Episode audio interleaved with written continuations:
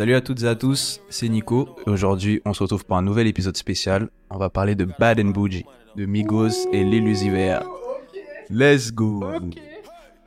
Raindrop, drop top, drop top, smoking no cooking the hot box. Cooking, fucking on your bitch, yeah, that, that, that. Cooking up dope in the crock pot, pot. We came from nothing to something, nigga. I don't trust nobody, grip the trick, nobody. Call up the gang and they come and get gang. Cry me a river, give you a tissue. My It's bad and bullshit, bad. Cooking up dope with a Uzi. My niggas is savage, ruthless. We got thudders and hundred rounds too.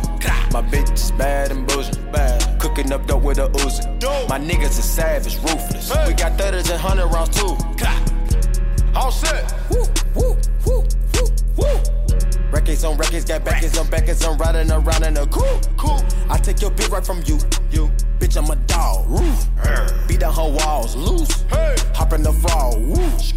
I tell that bitch to come come for me. Come for me. I swear these niggas is under me. The hate and the devil keep jumping me. Jumping me. Back rows on me, keep me company.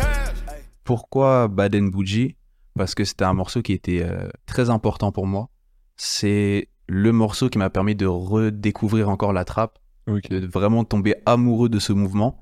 Parce que j'écoutais déjà des morceaux qui étaient considérés comme étant trap, mais c'est grâce à Bad and Bougie que j'ai eu la volonté de découvrir ce qui se cachait derrière, quelle était la culture derrière aux États-Unis, à Atlanta notamment. Et donc, euh, grâce à ce morceau-là, je me suis penché sur l'histoire du mouvement, d'où ça venait, qui est-ce qui fait ça, est-ce qu'en France on fait la même chose, est-ce qu'à Chicago c'est la même chose qu'à Atlanta. Donc, euh, du coup, c'est un morceau qui, qui m'a marqué et qui m'a permis d'être aujourd'hui le fou de trap dès qu'un son trap. un C'est quelle projet. année ça? C'est 2016. Et donc, du coup, ça, ça réexplose grâce à Balen Bougie. Mais euh, c'est un morceau qui avait pas mal tourné à l'époque. Mhm. Euh, donc, je voulais avoir un peu déjà votre rapport au morceau. Est-ce que vous l'écoutiez avant? Est-ce que vous n'avez jamais entendu? Ce qui m'étonnerait quand même. Mais quel est votre rapport un peu avec ce morceau-là? Vous voulez une anecdote de ouf Vas-y, vas-y, Marco. Au moment où il y a ce son là qui sort, je crois il y a T-shirt aussi, si je dis pas de bêtises. Ouais, quelques semaines Ouais. plus tard, ouais. Et je vois un mec qui tweet sur Twitter Ouais, vous préférez T-shirt ou Baden Bougie? Ouais. Et j'ai dit quoi? Je dis C'est quoi Baden Bougie? Je je sais même pas que. Parce que moi, il disait T-shirt, donc tu vas parler du vêtement. Je dis Mais Ouais. c'est quoi Baden Bougie? Ouais. Bref, j'étais un peu con à l'époque, donc bon, vous le devinerez. J'ai pas une histoire de ouf avec ce son là. J'ai déjà écouté parce que c'est un peu un classique, ou en tout cas un son qui a beaucoup tourné. Ouais. Et donc je le connais un peu, j'ai réentendu de temps en temps. Mhm. Mais voilà, moi ça s'arrête là. J'aime bien Ouais. Migos, c'est assez cool. euh. Mhm. Ok, ok, Mhm. bien vu. Et toi, Chrisley, c'est quoi ton rapport par rapport à ce morceau-là? Culture. Je pense que c'est l'un des plus gros classiques de l'histoire du rap US. Je pense cet album-là des Migos, donc leur premier album studio, Ok. avec des sons comme euh, donc tu le disais, euh, T-shirt, Bad and Bougie, Slippery avec Gucci Mane, euh, Deads avec Two Shines, Kelly Price avec Travis Scott. Enfin, c'est un, un album de fou. En vrai, il est pas très long, on pourrait le faire dans le podcast. Il y a 13 sons, en vrai, ça Ouais. pourrait se faire. Mais c'est vraiment un album super intéressant. Et après, t'as aussi l'illusiver dessus. À l'époque où je trouve il était le plus intéressant, c'est-à-dire entre Love is Rage 2 avec des sons comme euh, Exo Tour Life, tu vois, que tout le monde a entendu. Et, euh, et aussi entre. euh, putain, c'est quoi? C'est l'illusive versus The World, je crois, avec Money Longer. Euh, etc. Ouais, Money Longer, etc. ouais, Donc, donc je pense que ouais, ce qui est assez ouf avec euh, ce son-là, c'est qu'il il prend les artistes à deux moments un peu différents de leur carrière, tu vois. Les Uzi, euh, ils commençaient déjà un peu à apprendre. Eux, ils étaient au début de leur carrière euh, une fois qu'ils étaient signés, etc. Parce qu'ils avaient déjà fait des gros sons avant, Mhm. genre Versace avec Drake Ouais. par exemple, enfin ce genre de choses. Mais, euh, mais ouais, non, ce son, il est, il est incroyable. Par contre, le seul problème, et après c'est un problème aussi avec Migos de manière générale, c'est Mhm. vu qu'ils sont trois. Pour que tout le monde place son couplet et tu mets un feat par-dessus, le son dure 5 minutes. Ouais, Et du coup, c'est bad long. c'est bad long. Et d'ailleurs, euh, un truc de ouf, ça avait fait polémique à l'époque, mais t'as pas take-off euh, Ouais. en, en- comment dire, en, en couplet sur, sur Badem Bougie.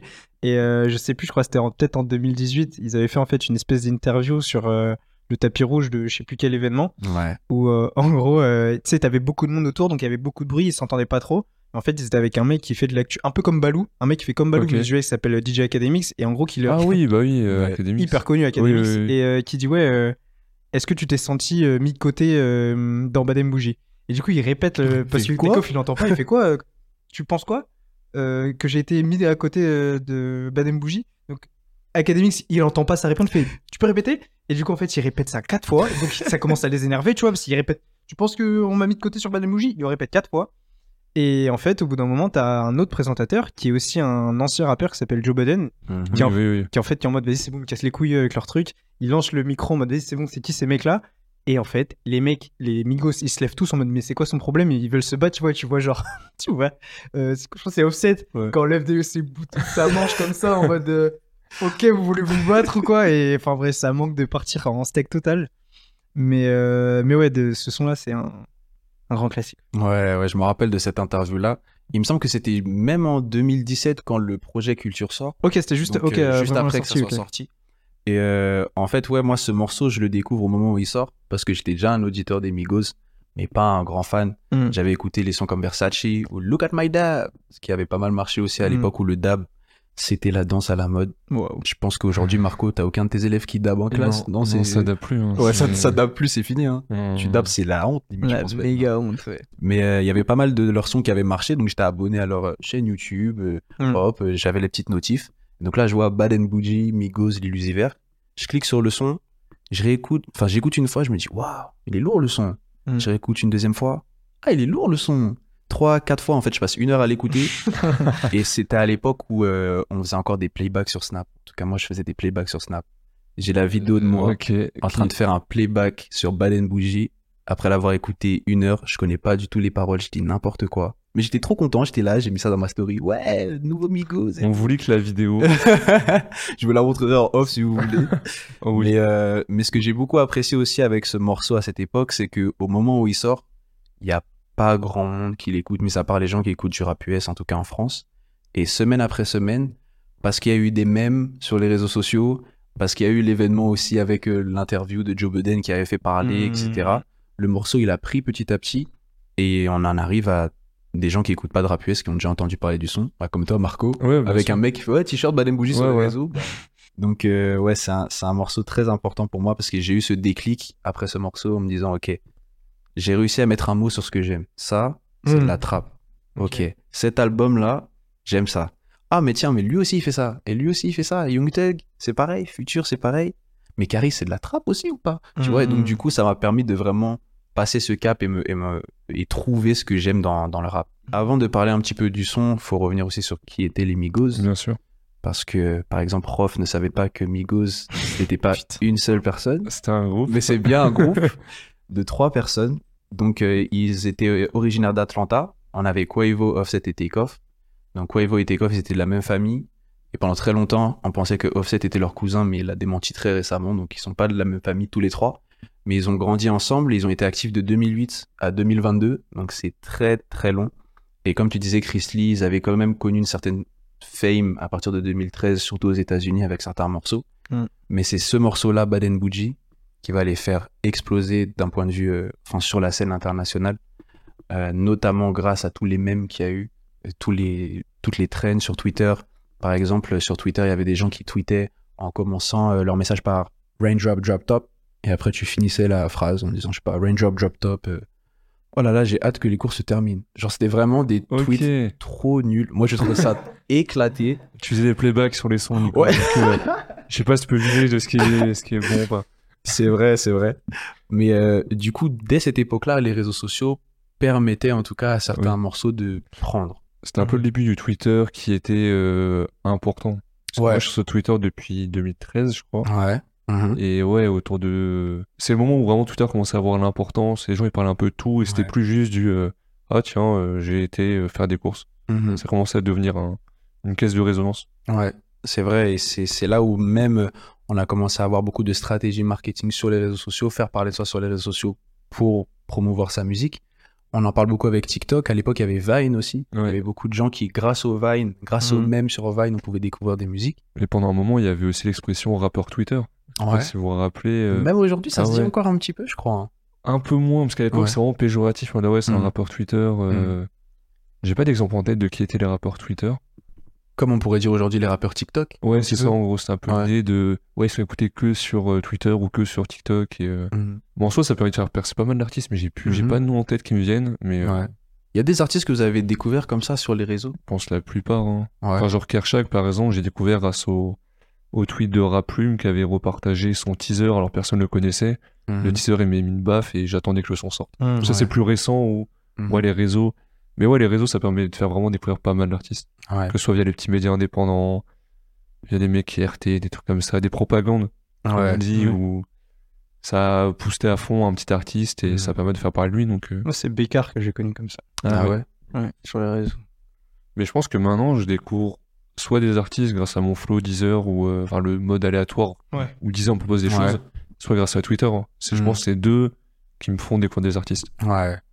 Et moi, je trouve ça intéressant aussi le fait d'utiliser des mèmes pour euh, promouvoir sa musique.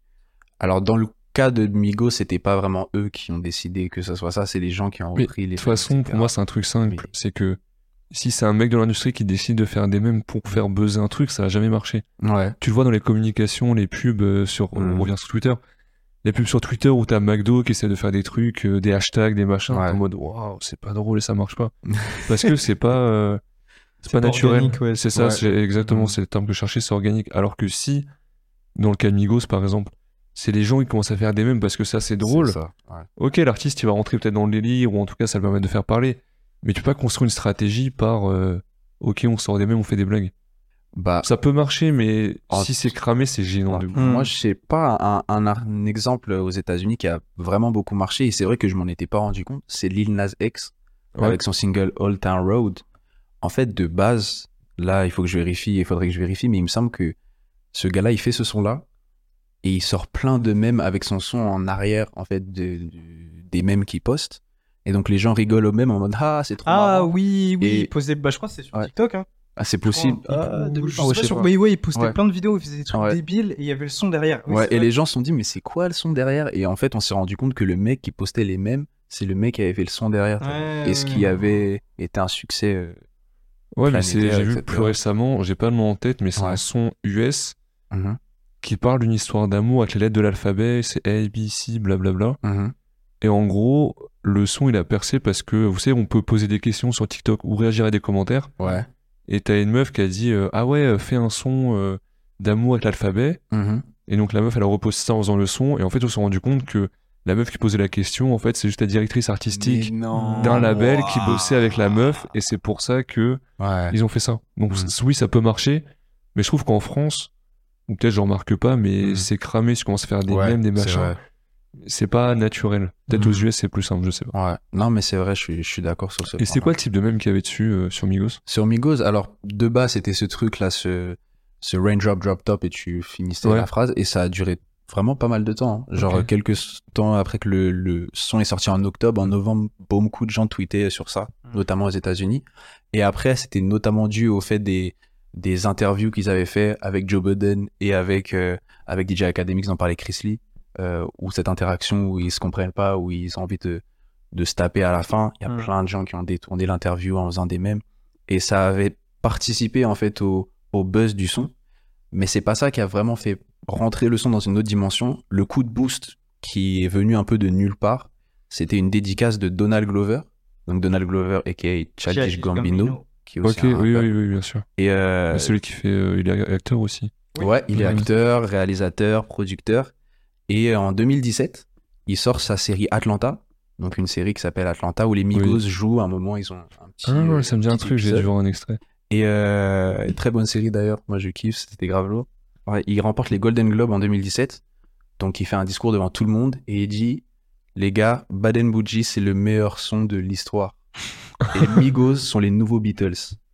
Il finit son discours comme ah ça. ouais. Et là, plein de gens ne connaissent pas, cliquent et je crois en une journée ils ont pris un million de streams parce que les gens sont tous Ce allés voir énorme, ce un qui, million de ce qui streams. est énorme. Et en fait, ce coup de boost là, ça les a propulsés encore plus haut de ce qu'ils n'étaient. Et ça a permis aussi d'avoir un grand succès pour leur album Culture, donc euh, dont as parlé Chris Lee aussi, qui est euh, beaucoup considéré comme leur premier album, mais ils avaient fait un album avant qui avait un peu moins marché. Pour moi, Culture, c'est vraiment comme une image figée de la trappe à cette époque-là et de l'influence que ça a pu avoir à la fois aux États-Unis, mais aussi euh, chez nous euh, en France. Mais tu sais, tu parlais des mèmes, moi, il y avait deux mèmes que j'avais vus. Le Mhm. premier, c'était, ils avaient repris, tu sais, la partie de l'entrée de l'Élusie, il avait fait Yeah, Et yeah, ils oui, avaient fait ça genre sur 3 minutes. Oui. T'as juste fait, yeah, yeah, comme ça pendant 3 minutes. Et l'autre truc, c'est que je sais pas si vous connaissez le dessin animé style Le Petit Scientifique. Non, je connais pas. Non. Mais en gros, ils avaient calé en fait euh, le son sur, euh, sur le générique de début de style Le Petit Scientifique. Et en fait, t'as vraiment l'impression mais si, que c'est que c'est lui qui chante en fait. Ah si, si, je vois. Oui, oui, Genre, oui, c'est oui, t'as oui. le ya et au moment où t'as ça, t'as tout, par- J'ai revu récemment cette vidéo là. Et ouais, la vidéo est super super drôle. Et Ouais. ouais, ça, c'est les deux mêmes que je me rappelle, j'ai vu à l'époque C'est assez marrant. Ouais, ouais, ouais. C'est vrai, j'avais complètement oublié ce même-là. Ouais. La, la tête de con qu'il a, c'est le petit scientifique. oui. Ah, je suis choqué. Mais, euh, mais oui, c'est vrai que Culture euh, a influencé énormément la musique aux États-Unis. Ouais, Je me rappelle, j'avais même vu une, une interview de, de Snoop Dogg. Il ouais. disait Ouais, euh, j'en ai marre dès que j'écoute de la musique, j'ai l'impression que tout le monde a le même flow. Il disait Ouais, je sais pas c'est qui le mec qui a fait ça, je crois c'est un mec là, je crois c'est Takeoff. Mais tout le monde fait ça maintenant, ça m'énerve. Et c'est vrai qu'ils ont influencé de fou euh, la musique. Ouais. euh. Ah, Aujourd'hui, le clip comptabilise plus de 1 milliard de vues sur YouTube, ce qui est leur plus gros succès, euh, Ouais. je, je Ever, pense, ouais. de loin, ever. Vu que c'était le premier single de l'album Culture, il était très attendu, il a beaucoup marché. Donc il y a le morceau T-shirt, comme t'en parlais, euh, Marco, qui avait aussi euh, pas mal fonctionné. Mm. Par la suite, le groupe a sorti Culture 2, un an plus tard, qui avait été un très gros succès commercial. Hmm. Pour ma part, moi, j'étais toujours resté sur le, le premier opus, mais qui avait beaucoup marché avec des featuring avec Drake, avec Nicki Minaj, avec Cardi B. Mm. Et puis leur dernier euh, album est sorti en 2021, Culture 3, qui cette fois-ci a un petit peu moins bien marché. Et puis ça faisait aussi un peu de temps depuis, euh, depuis les premiers opus. Ils se sont séparés en 2022 euh, parce qu'il y avait des histoires d'argent, mais aussi de relations. Euh, L'un qui couche avec l'ex de l'autre, etc. Donc le groupe s'est séparé et quelques mois plus tard. Euh, Takeoff, le, le troisième membre, est mort dans une fusillade euh, à Houston. Et Mhm. donc, euh, les deux restants, les deux qui sont encore en vie, euh, Quavo et Offset ont dit que Migos reviendra plus. Bah, normal. Ça n'a aucun intérêt, aucun sens que Migos revienne. Donc voilà, Bad and Bougie, c'était un morceau très important pour moi. Tous ceux qui aiment la trap US aiment souvent ce morceau-là. Et euh, donc voilà, c'était un plaisir de partager avec vous euh, ces petites informations par rapport à ce son. Et on se retrouve euh, très vite pour un nouvel épisode du coup. Salut. Let's Merci go. Nico.